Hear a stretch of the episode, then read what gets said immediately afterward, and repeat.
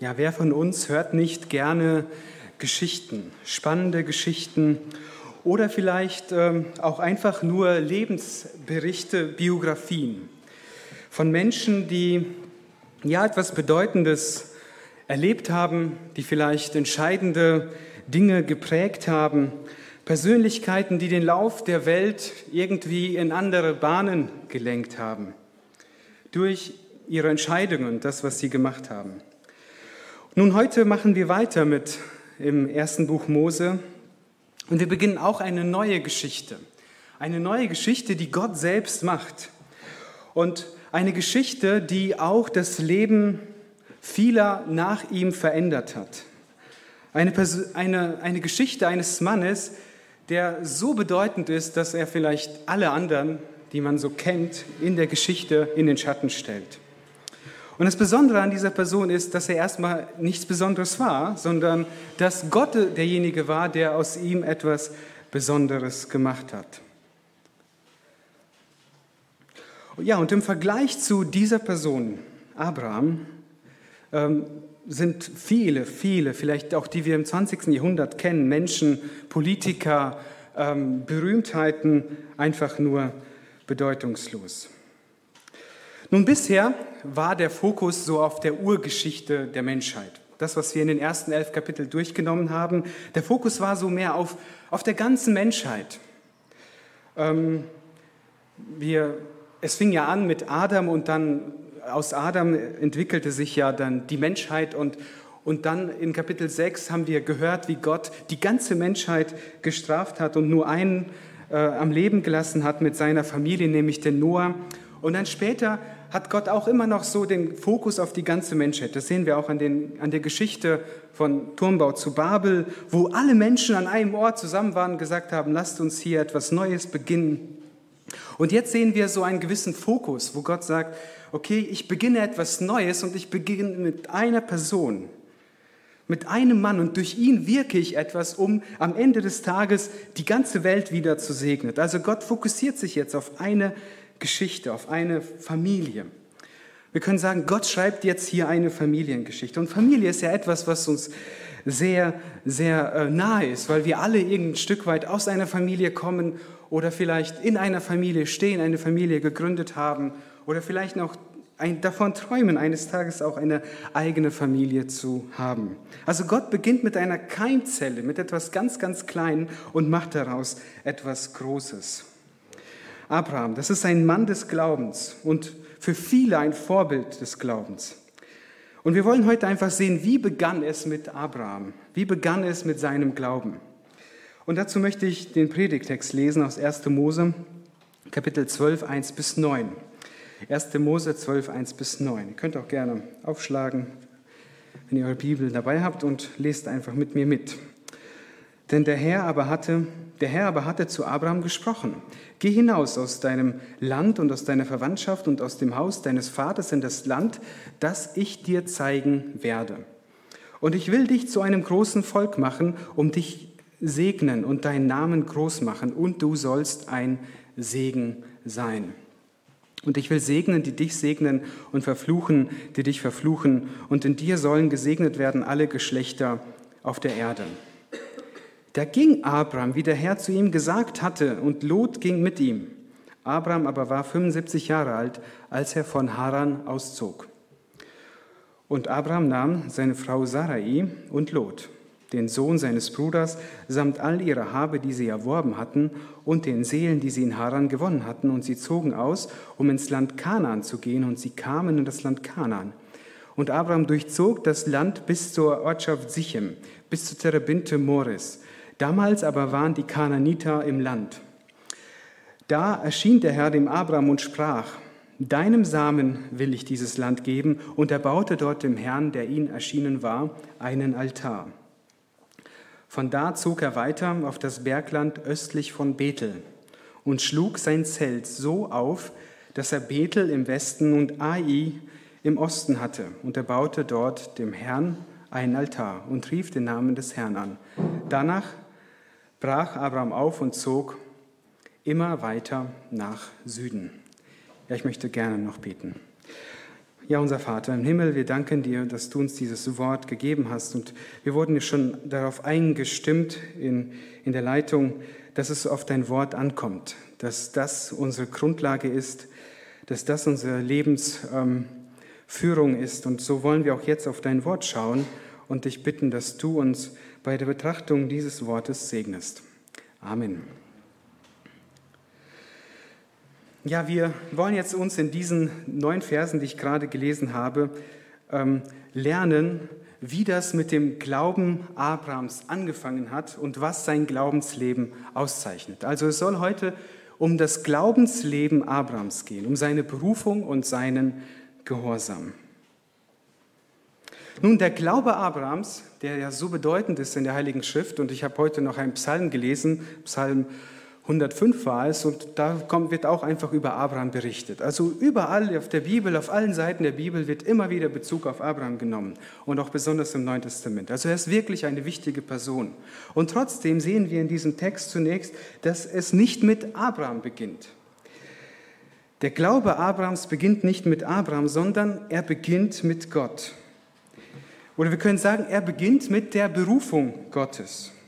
Und der erste Vers in Kapitel ähm, 12, der macht es deutlich. Und der Herr, heißt es da, hatte zu Abraham gesprochen. Nun, wo war Abraham, als der Herr zu ihm gesprochen hatte? Nun, er befand sich in Ur. Und Ur, das ist nicht weit weg von Babel. Wir haben das letzte Mal von Babel gehört. Babel, das steht für Rebellion gegen Gott, für Götzendienst. Babel steht dafür für Menschen, die sagen, lasst uns ohne Gott leben, lasst uns selbst einen Namen machen und uns einen ähm, Turm bauen. Und Ur ist ähm, geografisch nicht weit von Babel, aber auch, ähm, auch sonst mit Babel in geistig verwandt.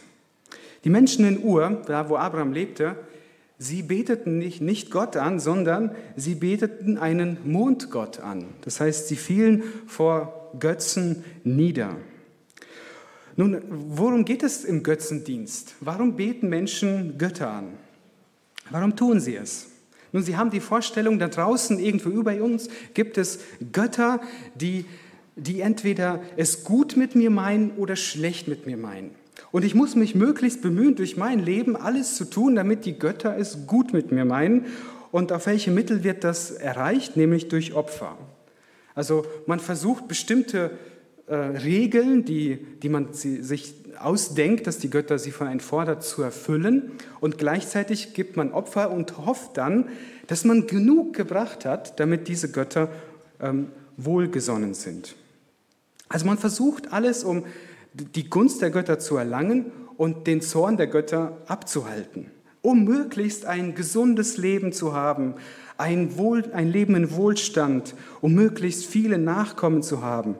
Und das Problem dabei war immer, dass man nie so ganz genau wusste, wie man jetzt, wo man jetzt gerade bei den Göttern stand. Und so so lebte man auch immer in einer gewissen Angst. Habe ich jetzt genug getan für die Götter oder ist gerade irgendein Gott auf mich zornig? Und in so einer Situation, in so einem Leben befand sich auch Abraham. Nun, warum sind die Götter so? Die Götter an für sich, per Definition der Heiden, sind abhängig von den Menschen. Das heißt, sie brauchen den Menschen und der Mensch braucht die Götter. Das, das läuft so nach dem Motto ab, ich kratze deinen Rücken und du kratzt meinen Rücken.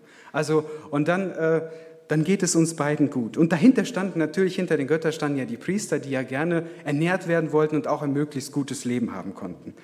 Und so funktionierte dieses ganze System. Und in diesem Umfeld, in dieser Stadt, hört Abraham auf einmal die Stimme Gottes. Nun, ich habe ja schon die Ausführungen über die Götter gemacht. Warum gerade Abraham? Abraham war nach äh, Josua 24 genauso ein Götzendiener wie die anderen auch.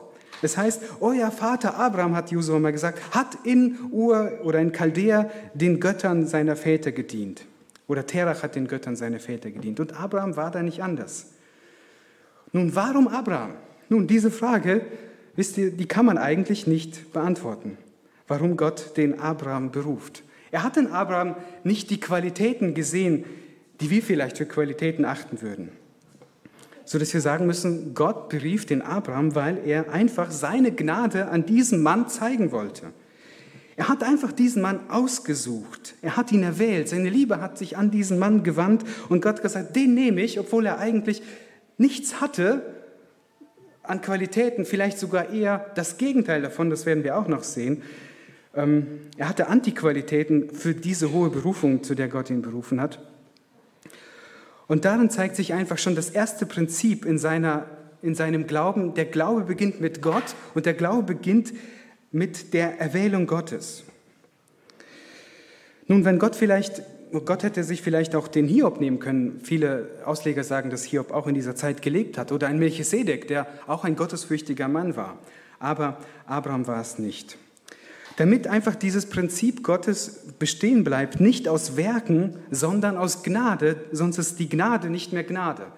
Also Gott hat sich den Abraham aufgesucht, weil es einfach nur eine Demonstration der Gnade Gottes sein sollte. Und vielleicht auch später für Heiden, die mit in die Gemeinde aufgenommen werden sollten, die dann darin Trost gefunden haben, Abraham war am Anfang auch ein Heide, der war unbeschnitten. Und, und so wie Abraham äh, zu Gott gekommen ist und von Gott berufen wurde, so kann auch ich berufen werden. Nun, dieses Prinzip der Erwählung, glaube ich, das das können wir auch auf unser Leben anwenden. Warum hat Gott dich berufen? Warum bist du ein Christ? Warum glaubst du an Jesus? Warum hast du das ewige Leben? Lag es, ich sage jetzt be be bewusst an, in erster Linie an dir? Natürlich hast du auch was getan. Du hast dich entschieden, du hast geglaubt, vielleicht auch das Umfeld irgendwie hat dazu beigetragen, deine Eltern.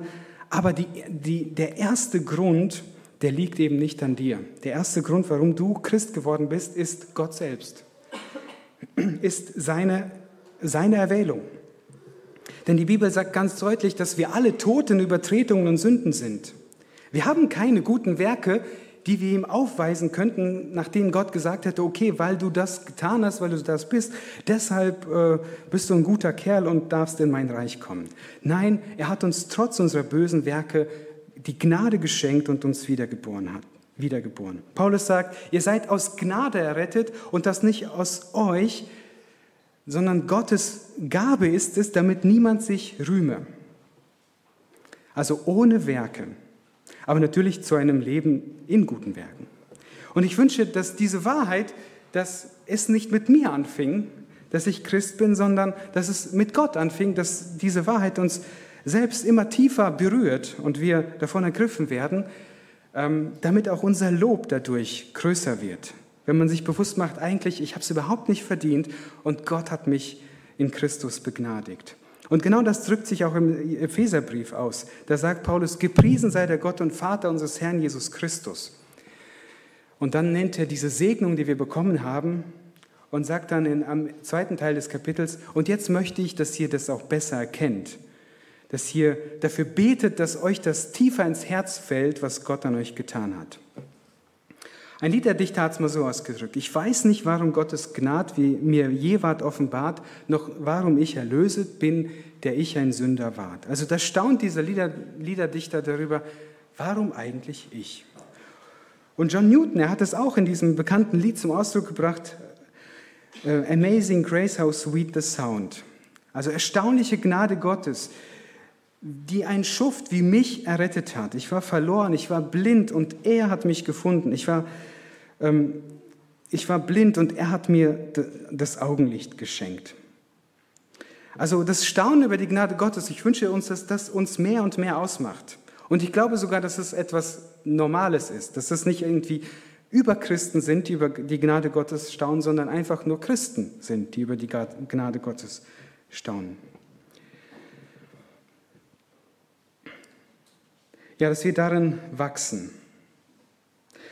Und das haben wir auch letzte Woche ja erlebt, diese Gnade Gottes in den Zeugnissen von, von Katharina, von, von Melissa, von Leni, von ähm, Jemina und von, von Katrin.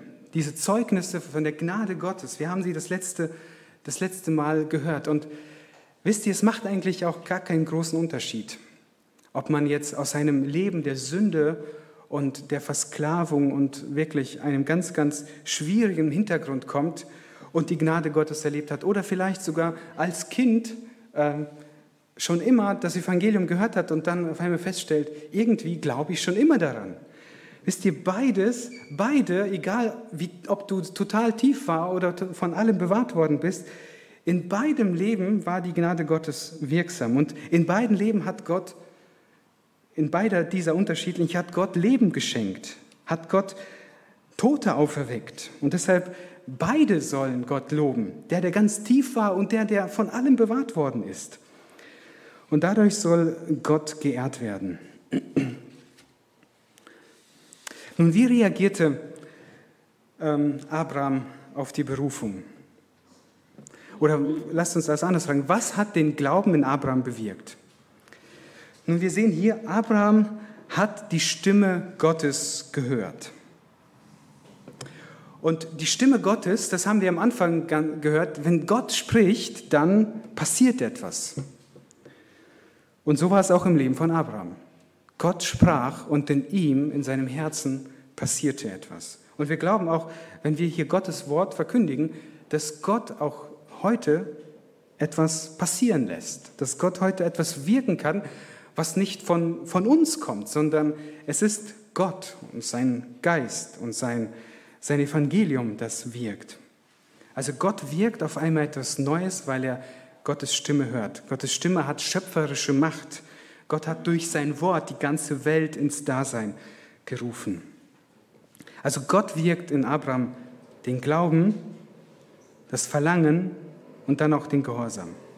Aber neben der Stimme Gottes hat Abraham noch, hat Abraham noch etwas, ähm, den Glauben bewirkt, glaube ich. Und das war die Herrlichkeit Gottes. Das steht hier nicht in diesem Text. Hier steht nicht die Herrlichkeit Gottes, kam zu Abraham, aber Stephanus, wenn er über dieses Ereignis spricht, dann sagt er, dass Abraham die Herrlichkeit Gottes gesehen hat. Das heißt, er war dort in Ur und auf einmal wurde er überrascht von, von einer Gottesvision, von, vielleicht von einer Theophanie nennt man das, dass er einfach irgendwie Gott gesehen hat. Und diese Herrlichkeit, die er da gesehen hat, die hat ihn äh, über, dermaßen überwältigt, weil er noch nie etwas Vergleichbares gesehen hatte. Was er zuvor kannte, war dieser elende Götzendienst, der geprägt war von ständigen Opfer und Ungewissheit und Angst. Aber hier auf einmal erscheint ihm ein, ein Gott, der so voller Liebe, voller Gerechtigkeit und der irgendwie zu ihm persönlich kommt und ihn persönlich anspricht. Und vielleicht, ich glaube nicht, dass jemand so eine Gottesvision von uns hatte, aber vielleicht hast du auch schon ähnliche Dinge erlebt, wo auf einmal in einem Augenblick du etwas von Gott erkannt hast, wo du gesagt hast, das ist wirklich etwas so atemberaubendes über Gott und das hat dich so in einem Augenblick überzeugt, ja, ich möchte ähm, Gott nachfolgen. Und genau das hat Abraham erlebt, diese Herrlichkeit Gottes, die alles andere über, überragt hat. Aber es war noch mehr, was Abraham irgendwie in den Glauben gezogen hat. Und zwar waren es die Verheißungen Gottes, von denen lesen wir ja hier auch. Gott gibt dem Abraham Verheißungen. Er, berief, er beruft ihn nämlich, aus seiner Vaterstadt zu gehen.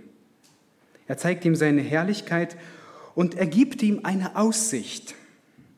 Eine Aussicht auf etwas, ähm, auf, auf viel. Und was Gott ihm als Aussicht gibt, das steht ja in in, also in den ersten beiden Versen. Was gibt ihm Gott? Gott gibt ihm Land. Ich werde dir ein Land zeigen. Ich werde dich zu einem großen Volk machen, also Nachkommenschaft. Ich werde dich segnen. Ich werde dir einen, ich werde deinen Namen groß machen und ich werde dich be be beschützen. Und das wird im Vers 3 deutlich. Wenn dich jemand anfasst, der kriegt es mit mir zu tun. Also Gott gibt ihm so gesehen eine Rundumversorgung. Ne? Manchmal sind wir bei, bei der Versicherungsmakler und die wollen uns ein Rundumpaket geben. Und hier bekommt Abraham so ein Rundumpaket von Gott. So dass wir eigentlich sagen müssen, Abraham muss schon etwas äh, verlassen. Er muss schon seine alten Träume, seine gewohnte Umgebung loslassen, aber Gott beschenkt ihn noch mit viel, viel mehr. Er gibt ihm ähm, größere Verheißungen, größere Segnungen als das, was er von ihm fordert, als das, was er aufgeben muss. Also Gott fordert von ihm, sein Land zu verlassen, aber er würde ihm ein neues Land geben. Er fordert ihn, seine Verwandtschaft zu verlassen, aber Gott würde ihn zu, einer Riesen, zu einem Riesenvolk machen. Gott fordert ihn auf, alle Ambitionen von Größe und, und Stellung und Bedeutung in Ur aufzugeben, aber Gott würde ihn zu einer bedeutenden Person machen, ähm, ihm einen großen Namen machen. Gott hat ihn aufgefordert, Ur zu verlassen, würde ihn und die Sicherheit einer Stadt ähm, beiseite zu legen, aber gleichzeitig würde Gott selbst seine Sicherheit und sein Schutz sein. Und ich finde, das kommt einfach in dem Zitat von Jim Elliot richtig zum Ausdruck. Der ist kein Narr, der hingibt, was er nicht behalten kann, damit er gewinnt, was er nicht verlieren kann. Also Abraham war kein Narr. Es war einfach nur logisch, auf diesen Ruf zu antworten. Und interessant, wenn Jesus seine Menschen in die Nachfolge ruft, dann hört sich das irgendwie sehr, sehr ähnlich an. Äh, schaut mal in Markus 10, 29 und 30. Es ist niemand, der Haus oder Bruder oder Schwester oder Vater oder Mutter oder Frau oder Kinder oder Äcker verlassen hat, um meines Willens und um des Evangeliums willen, der nicht hundertfältig empfängt jetzt in dieser Zeit Häuser und Brüder und Schwester und Mütter und Kinder und Äcker unter Verfolgung und in der zukünftigen Weltzeit das ewige Leben. Also, Abraham hat hier keinen Fehler gemacht. Er hat etwas gelassen, aber viel, viel mehr bekommen. Und genauso ist es auch mit uns in der Nachfolge. Gott fordert uns schon auf, etwas zu verlassen, das alte Leben zu verlassen, uns selber zu verleugnen und unter Umständen sogar unsere Brüder, unsere Schwestern, unsere, unsere Mutter, unsere Frauen und Kinder, Äcker, alles. Aber gleichzeitig schenkt er uns das Gleiche wieder, schon jetzt und eines Tages das ewige Leben. Und irgendwie der Höhepunkt ist das ewige Leben, oder? Es mündet im ewigen Leben. Und da münden auch alle Verheißungen im ewigen Leben. Und wisst ihr, das ewige Leben, das ist nicht so wie manchmal so Witze, die dann von Himmel und Hölle äh, einmal manchmal so erzählt werden. In der, in der Hölle, da ist es spannend und da geht die, die, die Party ab. Und im Himmel, da sitzt man auf Wolken und, und langweilt sich so ein wenig. Genau so ist das nicht, sondern das Leben, das Leben, das Gott uns verspricht, ist, ein, ist nicht so ein tristes, langweiliges Dasein, sondern wirklich die Fülle. Das, was wir uns eigentlich im tiefsten Herzen wünschen. Ein, ein Land, ähm, Menschen um uns herum, ein Volk, ähm, Bedeutung und, und Wert haben, so wie Abraham. Und ähm, gleichzeitig die Sicherheit, die Gott selber durch seine Gegenwart in, im ewigen Leben uns schenkt. Es, in, vor etwa über zehn Jahren hat sich ein Mann bekehrt, der hieß Cook Beckett. Und er, war, er, war, er lebte in Hollywood und, und, und war auch unter diesen ganzen Prominenten, ähm, die kannte er auch alle, die, wir, die man so in den Filmen in Hollywood sieht. Und irgendwann mal kam er auf überraschende Weise von in einer Woche zum Glauben. Er begegnete Menschen, die die Bibel gelesen haben in einem Restaurant und, und fragte sie dann über, ähm, ja, über den Glauben und dann auch über den Gottesdienst und die erzählten ihm, die haben ihn dann zum Gottesdienst eingeladen am nächsten Sonntag. Und dann war er am nächsten Sonntag im Gottesdienst und er hat schon gemerkt, die Nichtigkeit seines ähm, Lebens als unter den Prominenten und hat gemerkt, dass es eigentlich irgendwie nicht sein Leben ist, dass es mehr gibt. Also er merkte schon, hier, das gibt mir nicht die Erfüllung. Und dann an diesem Gottesdienst ähm, hörte er das Evangelium und er hat es zum ersten Mal verstanden und brach dann einfach zusammen und ist zum Glauben gekommen. Und was er sagte, der ein Leben der Sünde einfach verlassen hat und er erzählte, ähm, er hatte eigentlich alles aufgegeben, was er, so, was er vorher so gelebt hatte. Und er sagte, ich bin damit zufrieden. Was will ich mehr? Gott Gib mir ewiges Leben. Was kann er mir mehr geben? Und er sagt, ich bin sogar bereit und wenn ich jetzt für den Rest meines Lebens unter der Brücke leben muss, dann ist es halt so. Gott gibt mir ewiges Leben. Und das ist so das Höchste, was wir haben. Manchmal halten wir das so für selbstverständlich, aber das ewige Leben, was gibt es mehr? Menschen streben danach, irgendwie länger zu leben, ewig zu leben, sich vielleicht in irgendeiner Cloud zu verewigen, äh, Transhumanismus, die, die Menschheit entwickelt sich in irgendwie in das Digitale, um weiterzuleben. Ja? Also manche träumen ja davon. Also Menschen träumen irgendwie das ewige Leben hierhin zu verlagern, aber es funktioniert nicht. Und Gott gibt uns einfach ewiges Leben. Und wenn du ihm im Glauben geantwortet hast, dann hast du diese Verheißung des ewigen Lebens. Aber Abrahams Glaube in seinem Herzen machte sich auch in der Glaubenstat bemerkbar. Das ist unser nächster Punkt. Keiner würde heute von Abraham reden, wenn er einfach in Ur geblieben wäre, sondern sein Glaube war auch mit dem Akt des Gehorsams verbunden. Abrahams Herzensglaube hatte eine Konsequenz auch ähm, für alle seine Lebensbereiche.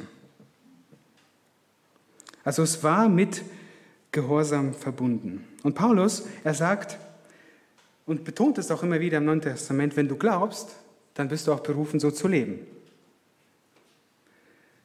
Also echter Glaube äußert sich in der Tat. Und Paulus sagt sogar im Römerbrief, meine Berufung ist es, Menschen zum Glaubensgehorsam zu führen. Also ein Glauben, der sich in Gehorsam äußert. Und das lesen wir hier in Vers 4. Und da ging Abraham, wie der Herr zu ihm gesagt hatte, und Lot ging mit ihm. Abraham aber war 75 Jahre alt, als er von Haram auszog. Also irgendwann kam der Schritt. Es war nicht nur eine Kopfsache, es war nicht ein Glaube der Dämonen, sondern es war ein echter Glaube. Und es waren kleine Schritte, die Abraham gegangen sind, und trotzdem kommt es auch auf diese kleinen Schritte an. Und bei, bei seinen ersten Schritten, dann ist euch vielleicht auch schon mal so eine Diskrepanz beim Lesen aufgefallen, wenn man so das Kapitel 11 liest. Da ist ja so das Geschlechtsregister von Abraham und auch von seinem Vater Terach. Ähm, und da heißt es ja in Vers 31, und Terach nahm seinen Sohn Abraham dazu Lot, den Sohn Harans, seine Enkel, auch Sarai, seine Schwiegertochter, die Frau seines Sohnes Abraham, und sie zogen miteinander aus von Ur in Chaldea, um ins Land Kanaan zu gehen. Da denken wir, hm, wie sollen wir das denn jetzt verstehen? Also Gott hatte Abraham berufen, aber irgendwie in Kapitel 11 lesen wir vom Terach, also von Abrahams Vater, der scheinbar die ganze Initiative ergreift. Und der, derjenige, der die ganze Mannschaft, diese, diese ganze Sippe nach Kanaan bringt, äh, nach Haran bringt. Mit der Absicht hier ähm, nach Kanaan zu gehen. Also wir sehen hier, die ersten Glaubensschritte Abrahams, die waren nicht so, so äh, durchschlagend, mutig, entschlossen, sondern ich würde sagen, sie waren äh, etwas vielleicht zaghaft. Erstmal ließ er sich auch von, er hat diese Berufung gehabt, er alleine. Und trotzdem ließ er sich erstmal auch von seinem Vater treiben. Er ging einfach mit. Ähm, natürlich blieben sie dann erstmal stehen und der Vater musste erstmal sterben und dann ging Abraham auch dann wirklich den Weg weiter. So dass wir auch daraus irgendwie eine Lektion ziehen können, dass nicht alles war in Abrahams Leben glatt. Und wenn wir weiterlesen werden, das wird auch nicht weiter, das wird auch weiter so bleiben. Abraham ist kein Superheld, der alles ohne Fehler mit Bravour äh, im Glauben durchschreitet, sondern er, er stolpert, er steht wieder auf und er stolpert und steht wieder auf und am Ende ist er dann doch dieser Glaubensheld. Vielleicht sind auch deine Glaubensschritte erstmal nicht so flüssig. Aber lass dich davon nicht entmutigen, sondern geh die Schritte, die Gott dir zeigt. Und vielleicht hat Gott dir schon vor Jahren etwas gezeigt und du befindest dich irgendwie immer noch in Haran und weißt eigentlich, Gott will mich aber eigentlich einen Schritt weiter haben, weil er mir damals vor vielen Jahren etwas gezeigt hatte.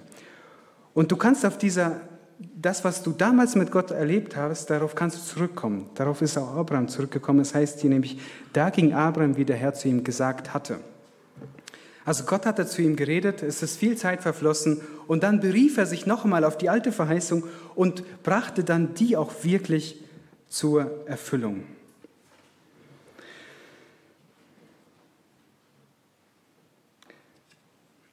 Und dann zieht Abraham weiter. Er durchzieht das Land und er kommt so ziemlich in den Süden des Landes nach Sichem. Und in Sichem lesen wir, dass dort eine Terabinte steht. Terabinte Mores und in der unten in der Anmerkung müsste bei euch stehen Terebinte des Lehrers oder Orakel, Terebinte des Orakels.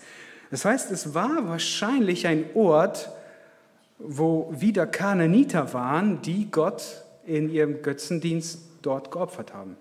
Also Abraham geht aus dem Götzendienst und geht wieder in ein Land, wo Götzendienst herrscht. Und an diesem Ort einer Eiche oder einer Terebinte, keine Eiche, aber in Deutschland kennen wir diese Eiche, die, vor der man niedergefallen ist und die man angebetet hat. Früher die Germanen haben Eichen angebetet oder sich vor ihnen niedergeworfen. Und so ähnlich war es auch bei den Kananitern. Die haben sich halt vor diesen Bäumen niedergeworfen und haben dort von den Göttern irgendwelche Botschaften erwartet. Und dort, an diesem Ort, da begegnet ihm noch einmal Gott. Und dort an diesem Ort baut er dem Herrn ein Altar und es heißt hier, ähm, ähm, er, er, rief dort den Namen des Herrn an. Das, steht dann in Vers 8. Das heißt, er baut dort ein Altar und zeigt den Menschen, wer der wahre und lebendige Gott ist und bringt dort sein Opfer dar. Opfer, das steht ja für Stellvertretung und spielt auch sonst im Leben Abrahams seine wichtige Rolle bis zum Höhepunkt, wo er selbst seinen Sohn opfern sollte. Also er,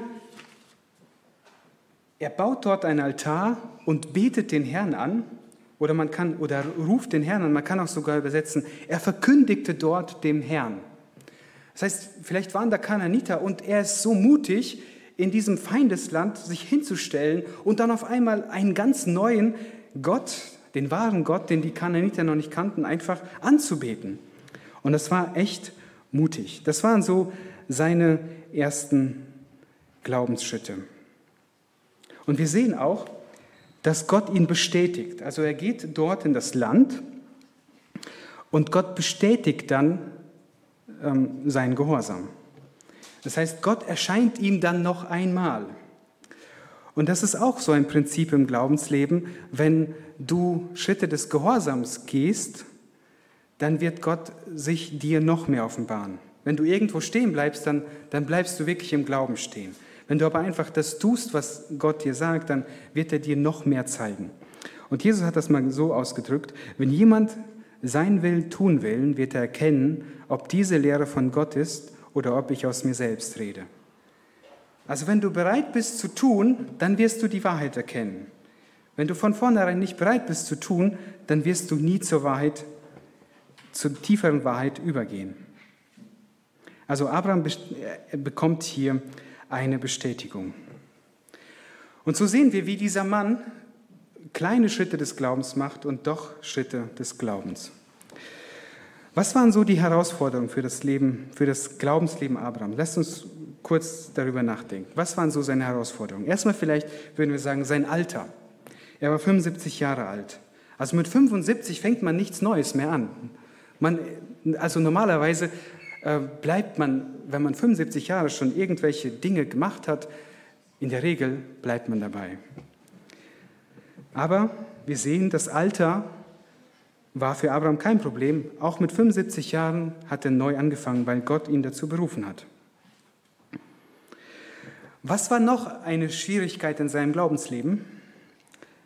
Also Gott hat ihm ja die Verheißung der Nachkommenschaft gegeben. Das Problem war nur, dass seine Frau keine Kinder bekommen konnte. Also das forderte sein Glauben heraus. Es heißt hier nämlich in 11.30, Sarai aber war unfruchtbar, sie hatte keine Kinder.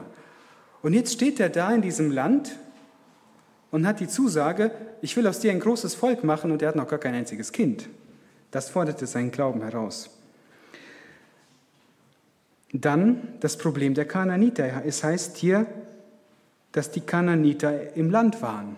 Das heißt, es war kein leeres Land, sondern es war bevölkert mit Leuten, die, ähm, ja, die schon lange da lebten und die auch nicht unbedingt zimperlich mit Leuten umgegangen sind. Das weiß man so aus der Geschichte. Und Gott hat gesagt, dieses Land will ich dir geben. Also die nächste Herausforderung seines Glaubens. Und dann, als die, die andere Herausforderung ist, war die Kananiter, die eine potenzielle Gefahr waren. Und das heißt hier, wer dich segnet, den will ich segnen, wer dich verflucht, den werde ich verfluchen. Also Gott sagt, ich werde ein Schutz um dich sein. Und wisst ihr, was da steht? Da steht, wer dich verflucht, da steht, das sind zwar verschiedene Wörter. Da steht so viel wie, wer dich einfach nur anfasst, wer dich vielleicht nur, wer nur von dir schlecht redet, wer dich in ein schlechtes Licht stellt, also wer nur im geringsten etwas mit dir tut, sagt Gott, den, den werde ich mit den härtesten Plagen strafen, die man sich vorstellen kann. Also diese Verheißung hatte er. Und trotzdem sehen wir, dass sich all das, all diese Verheißungen und auch die Herausforderungen erst so in seinem Glaubensleben Schritt für Schritt mit Gott erfüllen sollten. Also er hatte große Verheißungen, aber er hatte auch große Hindernisse. Und das ist ja eigentlich das, was das Glaubensleben als solches ausmacht. Große Verheißungen und gleichzeitig auch große Hindernisse. Auf der einen Seite das, was Gott uns verspricht, und auf der anderen Seite sehen wir uns und unsere eigene Unfähigkeit, unser Unvermögen, vielleicht auch die Umstände, die, wo wir sagen, ähm, wie soll das sich in meinem Leben erfüllen, wenn, wenn es so in meinem Leben aussieht. Aber Abraham glaubte an die Erfüllung der Verheißung. Und er erlebte Schritt für Schritt auch ihre Erfüllung. Er erlebte irgendwann, dass er dass wenn jemand seine Frau anfasste, dass, er, dass ihm echt schlecht ging, der Person. Er erlebte, dass er irgendwann mal ein Nachkommen bekam. Und er erlebte, dass er ein, nicht das Land geerbt hat, aber nur ein, ein Erbbegräbnis für seine Frau kaufen konnte. Also er erlebte so die anfängliche Erfüllung der Verheißung, aber nie die volle Fülle. Und wir wissen vom Neuen Testament, dass Abraham die volle Fülle nicht in den Verheißungen, in den irdischen Verheißungen gesehen hat, sondern in den himmlischen. Er, sah, er war nämlich immer ein Fremdling auf, in, dort in Land Kanaan und es das heißt dort, er suchte die himmlische Stadt, deren Erbauer Gott selbst war. Und so ist Abraham auch einfach für uns heute ein Vorbild des Glaubens. Abraham gehört zu den Großen des Glaubens. Und durch Jesus Christus können wir auch Kinder Abrahams werden oder sind es bereits. Der Segen, den Gott Abraham versprochen hat, ist das Evangelium selbst, ist der Retter selbst. Und wenn du an ihn glaubst, dann sind diese Verheißungen auch deine Verheißungen. Dann gehörst du zur Nachkommenschaft Abrahams. Nun, das Leben Abrahams, es ist, es ist für uns ein Vorbild. Und vor allen Dingen, denke ich, wird in seinem Leben deutlich, ähm, dass es auf einen ankommt, nämlich auf Gott. Und so möchte ich mit drei Fragen enden. Warum hat Gott Abraham berufen? Zunächst es war seine Liebe, seine, die Erwählung. Dann hat er ihn berufen, weil er die ganze Welt segnen wollte. Jemand hat mal seine Predigt zu diesem Text überschrieben. So sehr hat Gott die Welt geliebt, dass er Abraham berufen hat. Und zuletzt, Abraham wurde berufen, damit wir von ihm lernen können. Und ich hoffe, diese ersten Glaubensschritte Abrahams haben auch dich ermutigt, im Glauben weiterzumachen, auf Gottes Verheißung zu vertrauen, obwohl es auch viele Hindernisse gibt. Amen. Vater im Himmel, wir danken dir für das Leben Abrahams und wir wollen auch Männer des Glaubens sein. Und du schickst uns Hindernisse, Herausforderungen, damit wir darin wachsen und reifen. Wir danken dir, dass es dein Werk ist, weil wir das bei Abraham gesehen haben und wir können es selber auch bezeugen. Und so schenk uns auch diese Ausrichtung des Abraham, der die himmlische Stadt gesucht hat, ähm, obwohl er ein Fremdling war im Land Kanaan. Amen.